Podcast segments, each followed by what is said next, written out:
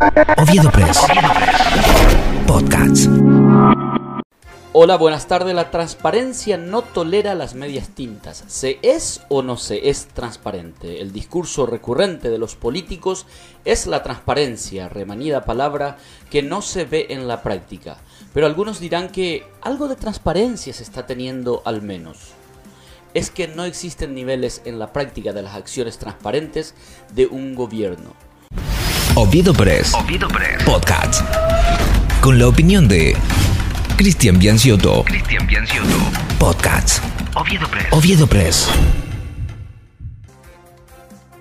Podemos afirmar que una institución como la Junta Municipal es transparente porque transmite sus sesiones ordinarias y extraordinarias.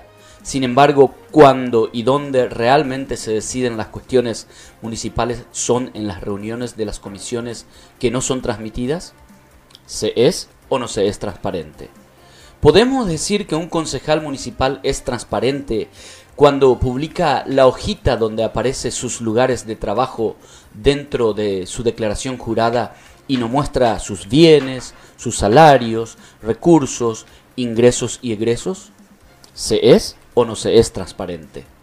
¿Se practica la transparencia cuando se resuelve una cuestión tan importante como la auditoría de la gestión municipal y luego se deja de hablar de ello y no se le da continuidad o seguimiento al tema? ¿Se es o no se es transparente? Finalmente, se debe exhibir datos, números y nombres.